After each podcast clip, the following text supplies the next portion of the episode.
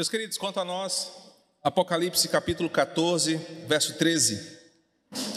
Meditaremos nessa manhã, nesse trecho da Escritura. Apocalipse 14, verso 13. Eu lerei na versão Nova Almeida atualizada, que é a versão que está sendo projetada. Então, ouvi uma voz do céu dizendo: Escreva, bem-aventurados os mortos que desde agora morrem no Senhor. Sim, diz o Espírito, para que descansem das suas fadigas, pois as suas obras os acompanham. Meus irmãos, nós temos aprendido nesses últimos domingos que o capítulo 14 de Apocalipse ele serve como um abrigo para os eleitos diante da apresentação dos personagens e dos atos que foram revelados no capítulo 12 e no capítulo 13. Por isso, nós estamos dando essa ênfase que o capítulo 14 é o outro lado da história, e já explicamos isso de forma bem detalhada nas últimas exposições. João, através de uma revelação, ele tranquiliza o coração da igreja, ele nos apresenta uma esperança, falando que, mesmo diante de tanta coisa ruim do capítulo 12 e do capítulo 13, o capítulo 14 começa com Cristo exaltado, a sua igreja, a certeza da nossa salvação e também o juízo inevitável de Deus sobre esse mundo. Então, nada melhor do que o final do capítulo trazer certezas eternas e reconfortantes para os cristãos, que dentro do capítulo 12 e 13 serão perseguidos, serão mortos, serão atacados vorazmente pelas forças malignas. Então, o capítulo 14 termina de uma forma muito intencional. O versículo 13 nos dá certezas eternas e de descanso para a alma perseguida. E o final do capítulo é o grande juízo de Deus. Então, nós podemos afirmar claramente que este versículo que nós lemos, ele serve como um bálsamo de esperança sobre a beleza do fim, que é o tema dessa nossa série de exposições. Mesmo que o mal sobrevenha severamente, como nós aprendemos nos capítulos 12 e 13, mesmo que o mal se levante contra os filhos de Deus, há uma promessa que fora dada pelo Espírito Santo, portanto, fora dada pelo próprio Deus. E como Deus não se arrepende, Deus não volta atrás, Deus não se engana, essa sua promessa há de se cumprir sobre a bênção que será derramada eternamente sobre o povo da aliança. Na semana passada, nós falamos que a perseverança que está escrita no versículo 12, assim termina aquela unidade, ela nos incentiva a continuarmos firmes em meio aos sofrimentos temporários deste mundo caído. Nós concluímos a semana passada falando sobre o versículo 12, que diante do tormento, do juízo, de tudo que vai acontecer, João recebe uma revelação: fiquem firmes, fiquem perseverantes.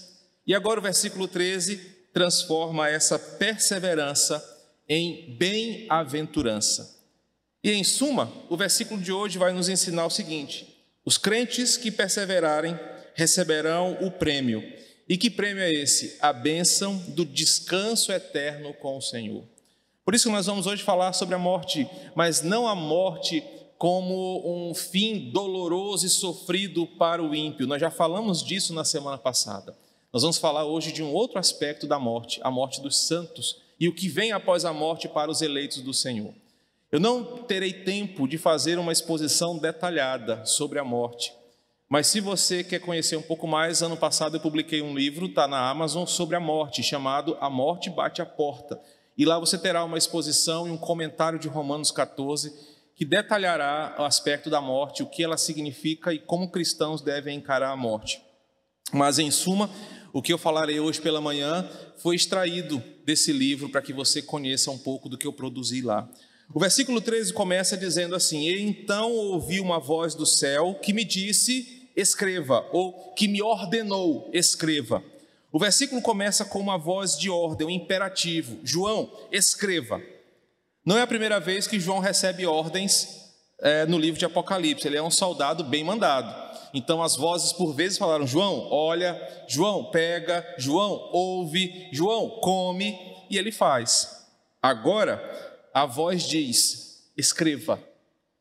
E essa voz que João recebe e que ouve ela ordena que ele deixe registrado para gerações vindouras a mensagem que será dita.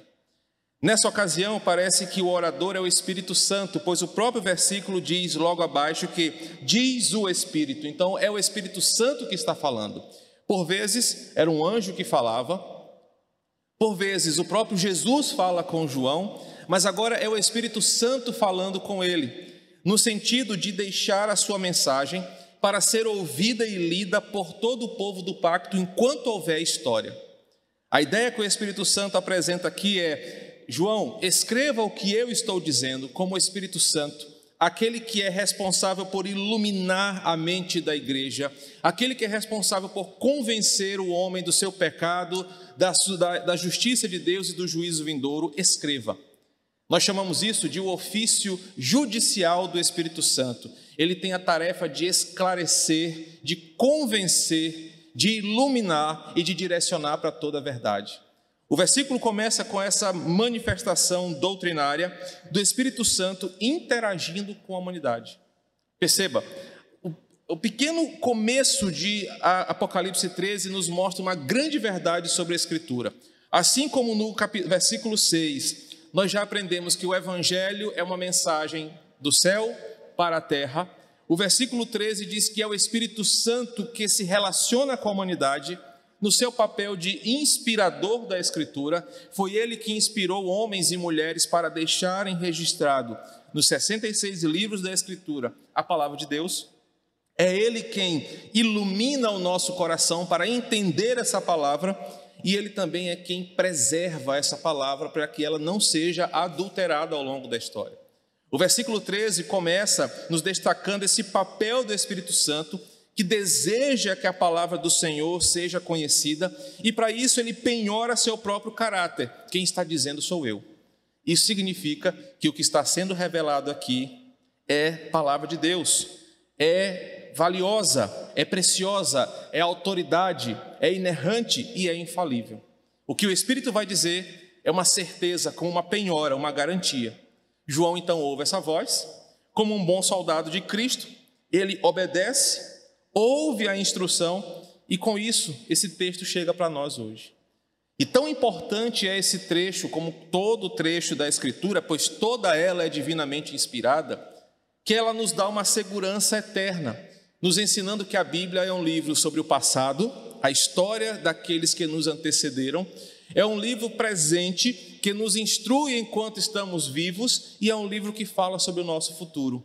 E o futuro está revelado aqui pelo Espírito Santo quando ele diz: Bem-aventurado são os mortos, são os que morrem em algumas versões, que desde agora morrem no Senhor.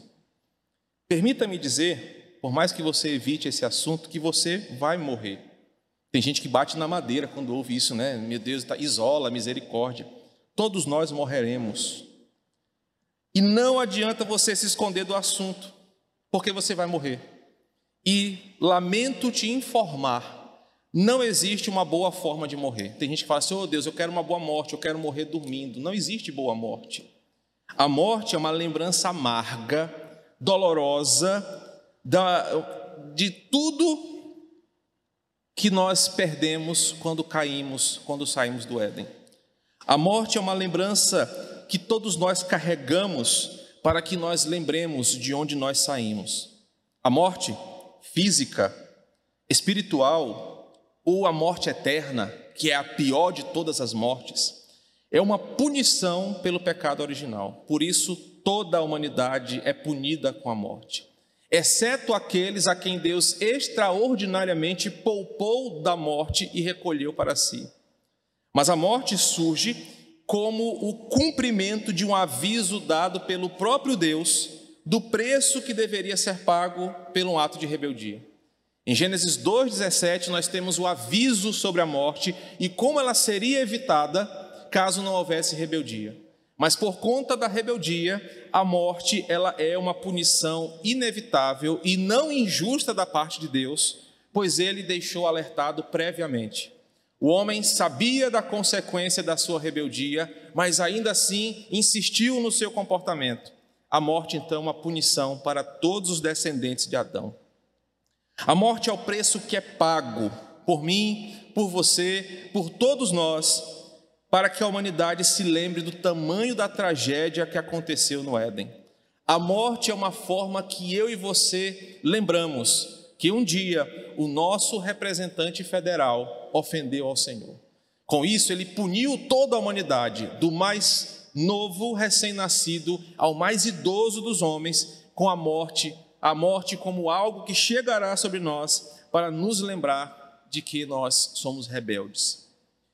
A morte, podemos afirmar ao longo da Escritura, ela é sofrimento. Por mais que os góticos romancistas, os românticos, tentaram dar à morte um ar de algo apreciável, louvável, místico, morte é sempre sofrimento. Ela é o processo que começa quando você nasce, pois todo dia você morre um pouquinho mais. Ninguém rejuvenesce ao longo dos anos, nós caminhamos para a morte a cada novo amanhecer. É a maldição, a punição inevitável para toda a humanidade. Alguns celebram aniversários pela gratidão de mais um dia de vida, mas a morte nos lembra que nós estamos chegando perto do encontro com ela. Por isso, a morte sempre será sofrimento que começa aqui e para os ímpios culmina em toda a eternidade, como nós aprendemos na semana passada. A morte física, pela via do sofrimento, pode ser o sofrimento mais ameno, de uma velhice estendida de dias, como a rainha Elizabeth e o príncipe Philip, que vivem muitos anos, mas ainda assim, né, dizem que eles são os contemporâneos de Adão e Eva, mas ainda assim se encontrarão com a morte. Pode ser um sofrimento ameno, aquela morte que nós pensamos que é boa, ou às vezes uma morte terrível, uma morte pesada, uma tragédia que é inexplicável mas ela sempre vem pela via do sofrimento. Ela não fazia parte da condição humana original. Eu não posso afirmar que o homem não morreria. Isso a Bíblia não nos dá base para dizer. Mas a Bíblia diz que dentro do jardim tinha a árvore da vida eterna e que possivelmente em determinado momento da existência o homem comeria desse fruto para então ser imortal. Mas a Bíblia não fala se o homem morreria ou não antes da queda. Mas o que a Bíblia diz é que, como nós saímos do Éden, fomos expulsos de lá, ela se tornou algo estranho, algo estranho que entrou em nossa vida como uma espécie de vírus que vai nos consumindo até um dia nos tomar por completo. E a morte só existe por causa do pecado, pois o salário do pecado é a morte. A morte é um inimigo, nunca será um amigo. A morte sempre será dolorosa, nunca será a solução. A morte nunca será bem-vinda por ninguém, pois sempre nós achamos que ela veio precocemente. Ela é a lembrança da miséria da nossa condição caída, lembrança da nossa queda, consequência dos nossos pecados. Como disse certa vez um pastor americano, Wayne Gruden, a morte nos alcança como resultado de viver aqui na terra no mundo caído. Tal, frase nos deveria fazer pensar em dois pontos que devem estar presentes todos os dias, quando nós cristãos pensamos na nossa morte, na morte de quem amamos, na morte das pessoas próximas de nós. E a primeira coisa que essa frase nos ensina é que é impossível, a não ser por uma intervenção direta de Deus, viver nesse mundo e não provar a morte. Você não pode orar para Deus para não morrer. Até pode, mas dificilmente Ele atenderá a você. É impossível que você viva nesse mundo sem imaginar, a não ser por uma intervenção direta de Deus, como por exemplo, Paulo acabou de dizer, de dizer, nem todos nós morreremos, pois no dia do ressoar da trombeta, nós seremos transformados. A segunda verdade é que a morte é tanto um fato como um processo. Um fato, quando os nossos órgãos param, quando nós deixamos de refletir vida, mas ela é um processo, porque todos nós estamos vivendo no mundo que morre e morreu espiritualmente. Então, diante do cenário de Apocalipse, por que, que nós escolhemos esse assunto? Porque o próprio autor traz uma nova perspectiva sobre a morte, que nos tira dessa zona do medo, que nos tira dessa zona da apreensão e do medo de morrer. Parece inconcebível ouvir crentes que têm real medo da morte.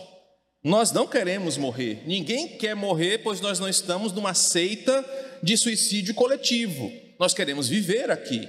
Mas nós não podemos viver achando que a morte é uma derrota ou que devemos viver fugindo da morte. O que o texto de Apocalipse nos faz é nos tirar dessa zona do medo, pois se você observou, o capítulo 12 e o capítulo 13 fala de perseguição, de tortura, de sofrimento e de morte. Mas agora João, iluminado pelo Espírito Santo e inspirado por ele, traz para a igreja uma nova perspectiva e um novo lugar para a morte do nosso coração. A gente sai da zona do medo e ele coloca no nosso coração um lugar de confiança e fé. Para nós cristãos, mesmo sabendo que a morte chegará, nós não sabemos quando, mas sabemos que ela vem é, e que ela não será sinônimo de derrota. É isso que João começa ensinando. Deus falando sobre a morte, Deus nos dando seguranças sobre a morte, significa que ela não será um fracasso da nossa vida uma derrota para nós. A morte é inevitável para que aquilo que é mortal se torne imortal. É, Coríntios capítulo 15 diz: Aquilo que é corruptível precisa ser semeado para que surja o incorruptível. A morte, então, é necessária para mim e para você, para que nós possamos completar aquilo que Deus iniciou em nossa vida. Ele não nos quer assim para sempre. Ele nos quer glorificados. Ele nos quer em uma nova natureza eterna com Ele. E para isso, a morte precisa ser uma realidade. Só que como é que eu posso entender o Espírito Santo dizer assim: bem-aventurados os que morrem, ou os mortos? Como eu posso a, a, a entender a morte como uma bem-aventurança? O segredo está na compreensão da vitória sobre a morte dos que estão em Cristo. Por isso que ele diz: são aqueles bem-aventurados, são aqueles que morrem no Senhor. A fé pessoal, e não aquela fé abstrata, mas uma fé pessoal, restauradora em Jesus Cristo, nos dá a bênção de saber uma verdade, que um dia, assim como em 1 Coríntios 15, versículo 54, eu e você, por causa de Cristo, cantaremos: Tragada foi a morte pela vitória. Onde está, a morte, a tua vitória? Onde está, a morte, o teu aguilhão? A fé pessoal em Jesus Cristo me leva a essa certeza de que um dia eu também vencerei a morte, como o próprio Senhor venceu. Não apenas a morte física, porque eu serei ressuscitado. Não apenas a morte eterna, porque Ele já me livrou da minha condenação, mas de uma morte espiritual. Eu verei o meu Senhor face a face, estarei com Ele eternamente. Por isso, a bem-aventurança, como resultado dessa compra pelo sangue de Cristo, se estendeu para nós. E ele mesmo disse: assim como ele ressuscitou, o Pai o ressuscitou, Romanos 6,4, nós também ressuscitaremos com ele. Por isso que Paulo chega a dizer o seguinte: olha, se você não crê na ressurreição, você é o mais miserável dos homens. Porque a fé em Jesus Cristo nos dá a garantia de que, assim como ele foi ressuscitado pelo Pai e venceu a morte, um dia eu, transformado, glorificado, você, nova criação, olhará para a morte e zombará dela. Você não tem mais poder sobre mim. E é assim que o texto vai dizer que nós somos bem-aventurados, porque nós não sucumbiremos eternamente ao processo de morte. Ela nos vencerá uma vez. Um dia eu e você estaremos num caixão, pessoas ao nosso redor, muitas ou poucas. Mas a diferença estará quando, naquele momento em que nós descermos à sepultura e nos tornarmos nada mais, nada menos que uma placa, uma lembrança, saber que um dia nós levantaremos do túmulo. Nós ressuscitaremos não porque somos poderosos, mas porque Cristo nos deu essa garantia. Quando no dia do ressoar da trombeta, nós acabamos de ler, e ela vai tocar, a Bíblia diz que nós levantaremos para uma nova realidade. E essa realidade que nós levantaremos será livre de tudo que nós conhecemos, será livre inclusive da aparência que nós temos. Muitas pessoas me perguntam, pastor, mas quando um bebezinho morre, ele vai para o céu como um bebê, ele precisa ser cuidado no céu como um bebê. E quando a gente morre de uma doença que nos debilitou muito, como é que isso é no céu? Coríntios 15 nos responde: nós seremos transformados. Nós teremos uma realidade física que suportará as belezas da eternidade e do céu. Eu, para a glória de Deus, não serei feio assim na eternidade. Isso me alegra o coração demais. Eu falo para ela, tenha fé, espera que um dia tu vai me ver bonito, tenha fé. Essa é a beleza da Escritura. E é nesse sentido que o Espírito Santo garante para que nós cristãos, e garante para nós cristãos, que a morte não é terrível, que ela não é essa terrível etapa, fim de uma etapa que nos derrotou, mas a morte para o cristão é o início de uma nova realidade, onde o sofrimento será lançado para trás, onde a fadiga será abandonada e o que sobrará para os que morrem no Senhor é uma realidade eterna de gozo e paz. Só que o texto diz que somos bem-aventurados não porque morremos, porque a morte é uma punição, mas somos bem-aventurados porque morremos no Senhor. E eu cito no livro um trecho que eu digo assim: não importa a forma como você morre, ela é igual para todos os homens, ela sempre será sofrida, sempre será dolorosa, a forma de morrer não importa, importa é a forma como você viveu. Isso fará diferença na sua morte. Na hora de um culto fúnebre, todo mundo se torna bom, ou era uma boa pessoa, ou era tão querido, está no céu. O problema não é a forma como você morre ou quando você morre, mas é como você viveu. E por isso o texto diz: Bem-aventurados são os que morrem no Senhor. Mas um trecho importante precisa ser destacado aqui quando ele fala exatamente os que desde agora morrem no Senhor. João claramente confirma dois tipos de morte. Existe a morte daqueles que morrem no Senhor, e existe a morte daqueles que morrem não estando no Senhor. O que, que isso significa? O texto não está preocupado em falar sobre o modo de morrer, mas lembre-se que no primeiro século principalmente cristãos, morriam muito, perseguidos pelo Império Romano. Onde João estava, havia execuções quase que diárias de cristãos por não negarem a Jesus. O final do primeiro século foi terrível para a igreja, pois ela foi severamente perseguida e se tornou espetáculo para esse mundo. Por isso, é, João não está falando sobre as formas de tortura, o martírio dos irmãos, mas ele está, está dizendo o seguinte: aqueles que morrem com os olhos fixos em Jesus, mesmo nas situações mais extremas de dor, aqueles que aguardam um dia de se encontrar com o Salvador, esses são os bem-aventurados. Então, João não está dizendo que bem-aventurado é aquela pessoa que teve uma boa morte. Bem-aventurado naquela pessoa que foi caridosa, que não fez mal para ninguém, aquela pessoa que era querida no bairro, que conhecia muita gente. Bem-aventurado não é aquela pessoa que lota um estádio, ou que para uma cidade, ou que se torna uma placa, uma praça, uma rua. João está dizendo que bem-aventurado, quando morre, é aquela pessoa que durante a sua vida manteve os seus olhos fixos em Jesus, mesmo quando as adversidades foram extremas. Mesmo quando uma doença corroeu cada célula do seu corpo, mesmo quando uma tragédia inevitável chegou, mesmo quando, diante de muitos anos de vida, o enfado e o cansaço da velhice bateram a porta, João está dizendo que bem-aventurado é aquele que, enquanto vivo, esteve esperando o dia de se encontrar com o seu Senhor. Estar no Senhor literalmente significa confessar o seu senhorio, seguir a sua palavra, obedecer os seus mandamentos.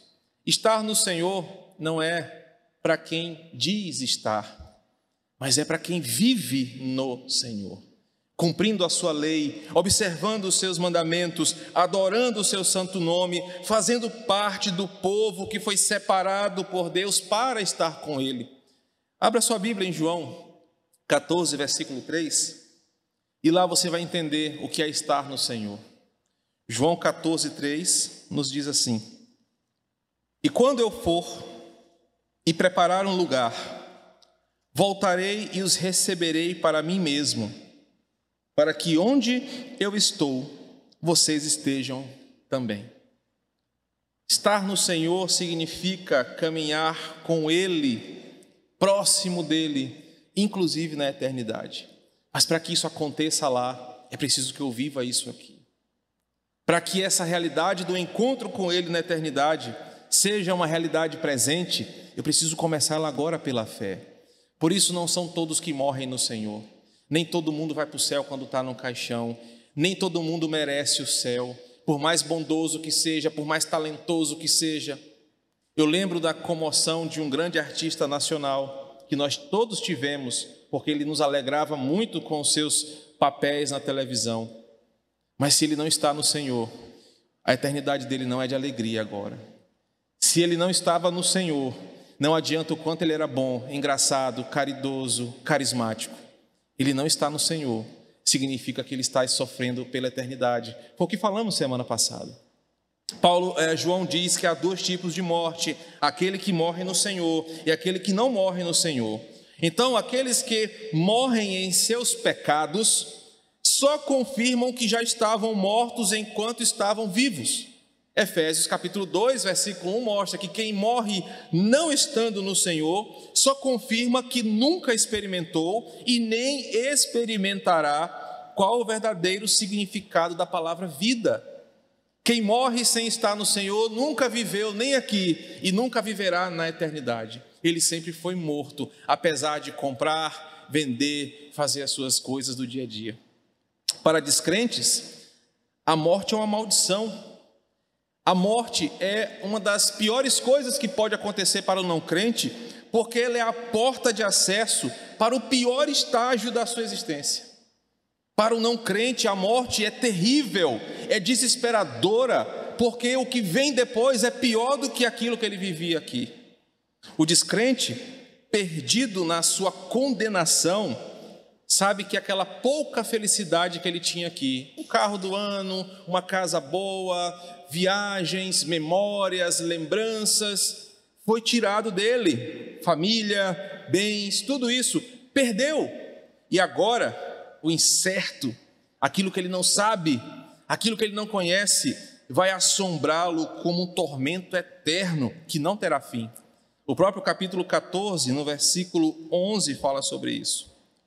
O seu tormento será para sempre. Por isso que para o, o, o ímpio, a morte física, espiritual e eterna é a pior tragédia que pode acontecer, porque o que vem depois é ainda pior. É por isso que quando o descrente recebe a notícia da morte de alguém, ou sabe que vai morrer, ele se desespera, ele se agonia, ele murmura, ele blasfema, ele peca, porque ele sabe que o pouco que ele tem lhe será tirado e ele sofrerá eternamente. Quando a morte chega para o ímpio, sua falsa vida lhe é arrancada e nada mais é acrescentado a ele a não ser tormento e dor eternamente. Longe das pessoas e das coisas que ele conseguiu juntar em sua vida, ele terá apenas punição por uma eternidade. A morte para o ímpio realmente é algo terrível de ser até imaginado. Só que, para os crentes, a Bíblia diz que a morte é uma bem-aventurança. João vê e ouve do Espírito dizendo: Olha, bem-aventurados são os que morrem no Senhor. Morrer só é uma bem-aventurança para quem está no Senhor, para quem é crente, pois revela uma nova etapa da nossa existência continuada. Só que diferente do ímpio, a morte do crente inaugura uma etapa de imensidão de alegrias, de glórias, de prazeres, que por mais que você tenha condições aqui, você nunca provou igual. São realidades eternas que nós não conseguimos nem imaginar, mas que só serão acessíveis aos crentes. Por isso que o texto diz que para o ímpio, versículo 11, a morte é tormento, mas para o crente a morte é bem-aventurança. Porque quando nós cruzarmos essa porta, quando o Senhor nos chamar e Ele mesmo nos receber, nós vamos ver isso daqui a pouquinho, nós estaremos inaugurando uma nova fase.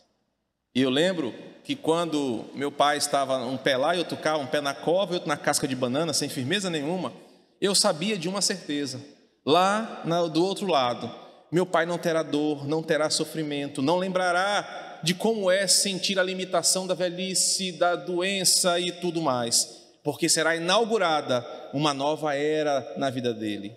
Por isso que para o crente, quando um dos seus familiares enfrenta a morte, ou ele mesmo está na iminência da morte, ele faz como Estevão, ele olha para Jesus e sabe o que lhe aguarda.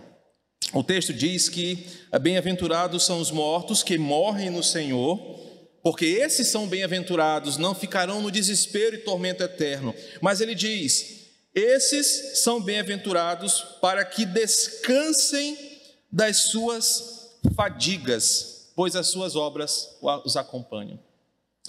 É inevitável que você lembre de Eclesiastes 12, quando o sábio fala da velhice e como a fadiga da vida debaixo do sol só traz dor, sofrimento e cansaço. Mas o que o Espírito está ensinando aqui, ele está revelando a João, é como será a vida do Santo de Deus na eternidade será uma vida de descanso. Mas descanso é diferente de ócio. Nós descansaremos, mas não ficaremos ociosos. Nós descansaremos, mas não ficaremos vagabundando no céu sem ter nada o que fazer.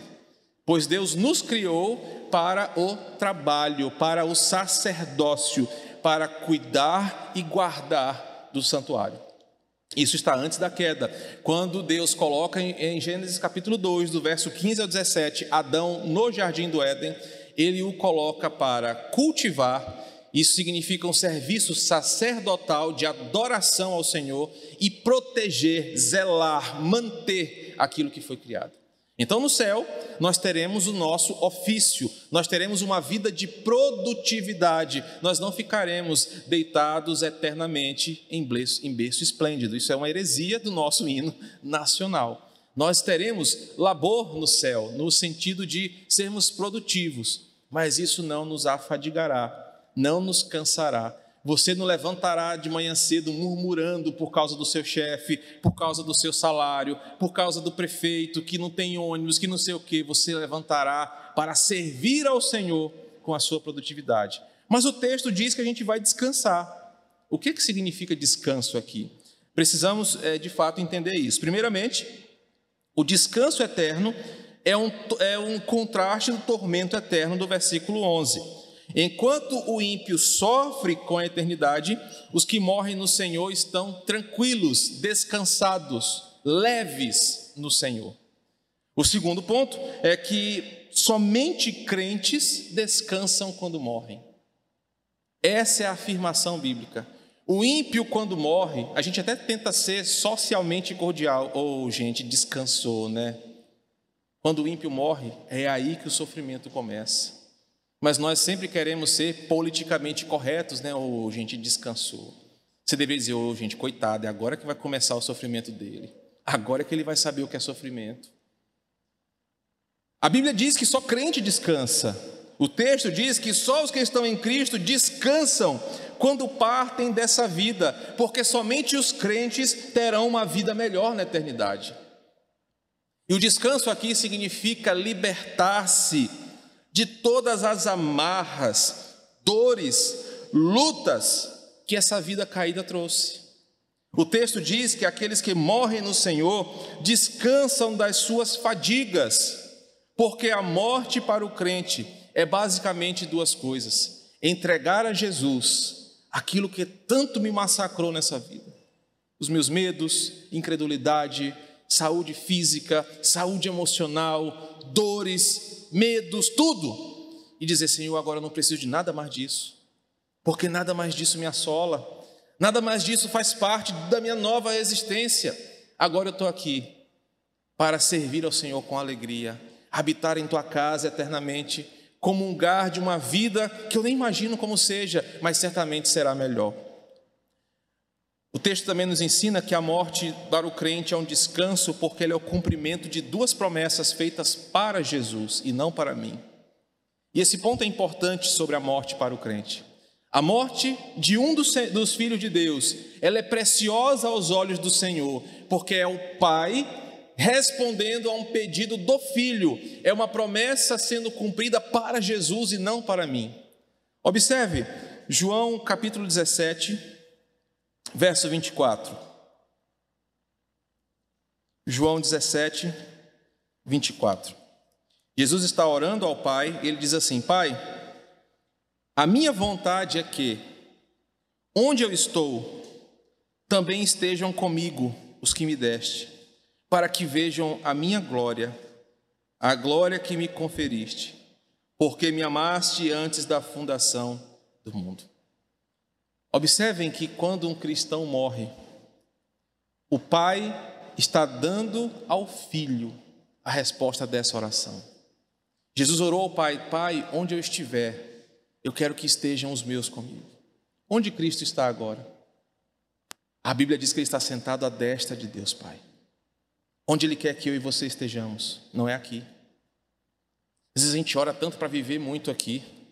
Às vezes a gente faz de tudo para esticar a nossa vida aqui faz cirurgia plástica, é, toma ômega 3 que vende na TV a cabo, e compra remédio em farmácia, e faz mandinga, e bebe chá, e não come isso, não come aquilo, tenta viver o máximo aqui. Só que às vezes a gente esquece que a oração de Jesus não é que você viva muito aqui, é que você viva o necessário, planejado por Ele, nem mais nem menos. Mas o desejo dele é que você esteja com Ele no céu. E quando um crente morre, por que, que a morte do santo é preciosa aos olhos do Senhor? Porque é o pai dizendo para o filho: Meu filho, mais um que é teu, que eu estou trazendo para perto de ti. O crente, quando morre, nos ensina que estamos voltando para perto daquele que morreu por nós e que pagou o preço por nós. Mas a segunda promessa está de novo em João 14, versículo 3, como eu já li. O versículo 3 de João 14 diz assim, novamente: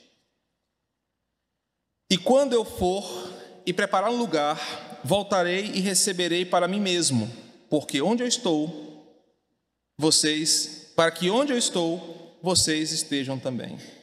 A promessa aqui é exatamente essa, que o nosso descanso está na certeza de que um céu, o céu, é um lugar detalhadamente preparado por Cristo para receber a sua igreja.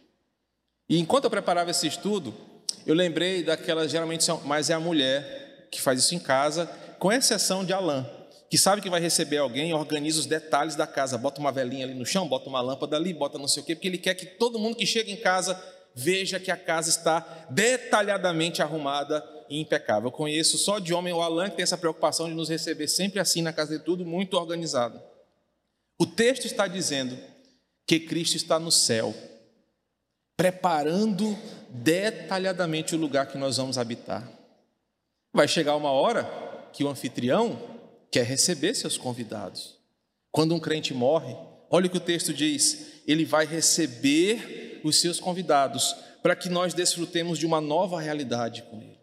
Meus irmãos, e aqui a teologia nos explica outra coisa: a fisicalidade eterna do ser.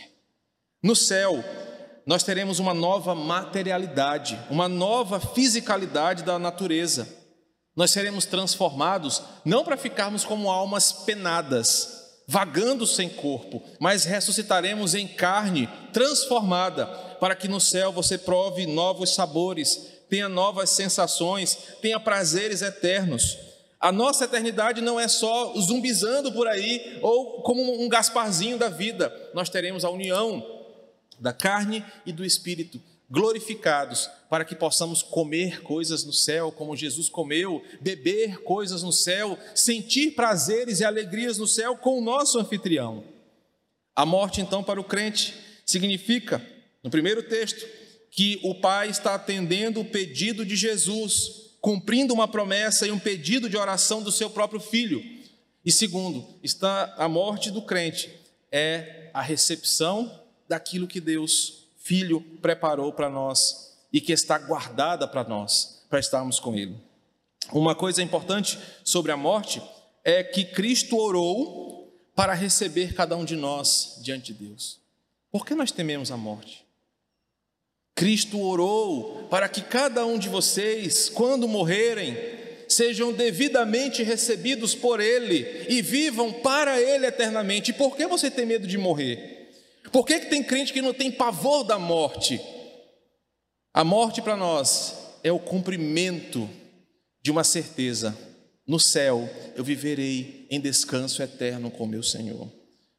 É por isso que em Atos capítulo 7, abra sua Bíblia, versículo 56, nós temos uma, um exemplo claro disso tudo. Estevão, diante da morte certa, quando as pedras ou as pedradas começaram a vir sobre ele, Atos 7,56 diz: Então disse: Eis que vejo os céus abertos e o filho do homem em pé à direita de Deus. Queridos, Estevão contemplou Jesus, recebendo aquele que morre no Espírito, no Senhor, no céu, aguardando o seu convidado chegar. Imagina, irmão Davi, Cristo aguardando a cada um de nós na porta do céu, e não vai ser São Pedro, para quem acha que é São Pedro que vai te receber, não é, é o próprio Jesus. E ele vai perguntar assim: Está com fome, meu filho? Vem que eu preparei uma mesa, um mocotó para você, do jeito que você gosta, com pimenta, farinha, d'água. Aqui a Coca-Cola não faz mal, olha que benção.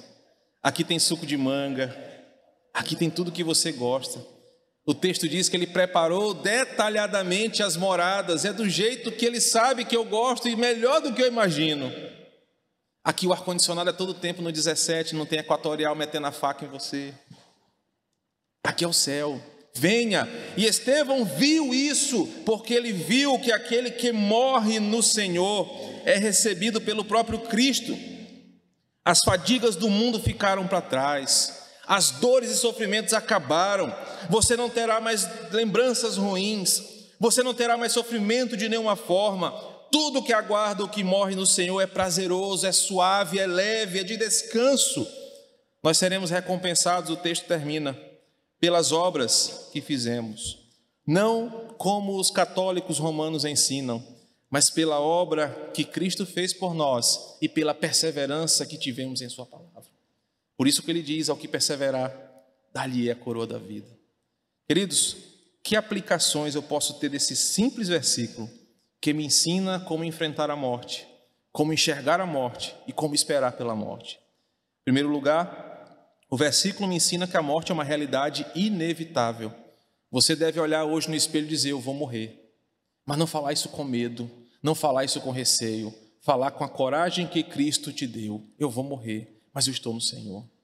Ah, o texto ensina que a morte é, é e o, o que a morte é e o que ela representa. A morte é a mesma para todos os descendentes de Adão, ímpios e crentes, todos morrem. As formas de morrer são as mais distintas, mas sempre será morte. Ela será a mesma experiência dolorosa, única, traumática para todo mundo. Mas a diferença está se nós estamos no Senhor e como nós esperamos a morte.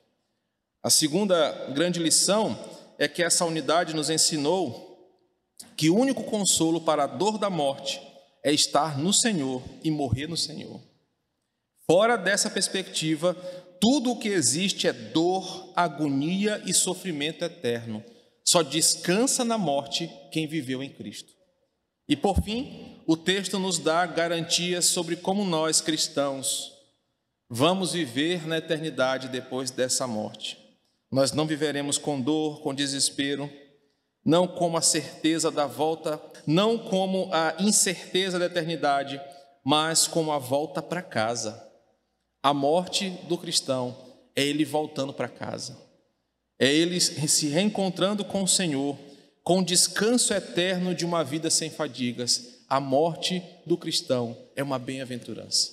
Que o Senhor nos ensine com essa palavra e possamos assim louvar ao seu santo nome. Vamos orar?